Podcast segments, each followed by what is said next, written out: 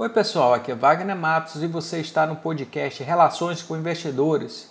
Hoje, segunda-feira, 17 de fevereiro, vamos aqui aos principais fatos. Então, tivemos o Banco Central da China que reduziu a taxa de empréstimos de médio prazo em um ano para 3,15%.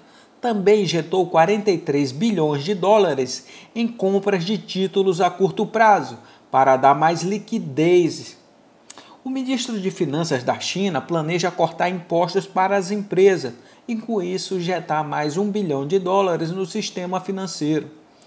Essas notícias deram um alívio nas bolsas chinesas e europeias, que ficaram positivas. Enquanto no Japão, o produto interno bruto, o PIB recuou, refletindo negativamente na bolsa japonesa. As bolsas americanas não funcionaram devido ao feriado do Dia do Presidente.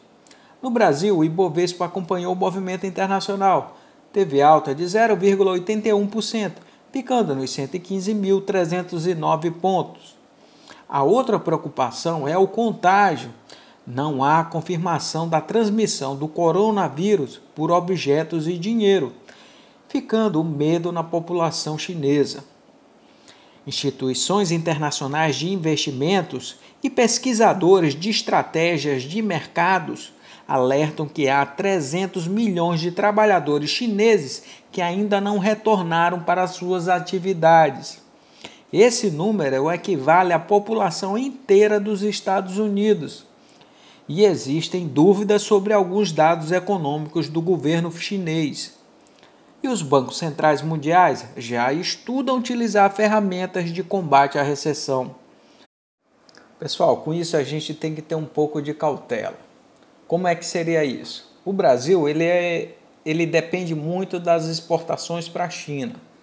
Então, qualquer é, oscilação no mercado lá chinês, principalmente as nossas commodities de, de petróleo e de minério, vão sofrer. Então, o que, que acontece? A gente tem uma baixa de demanda e aí com isso é refletido e é sentido no mercado acionário brasileiro e as ações logo respondem com queda no seu valor. Então, muito cuidado com seus posicionamentos mais no longo prazo. Revejam suas estratégias e fiquem atentos a qualquer mudança. Observem análise gráfica, análise técnica para posicionamentos. Então, um grande abraço a todos e, por favor, se tiverem sugestões e comentários, nós estamos aqui à disposição. Um grande abraço e até mais!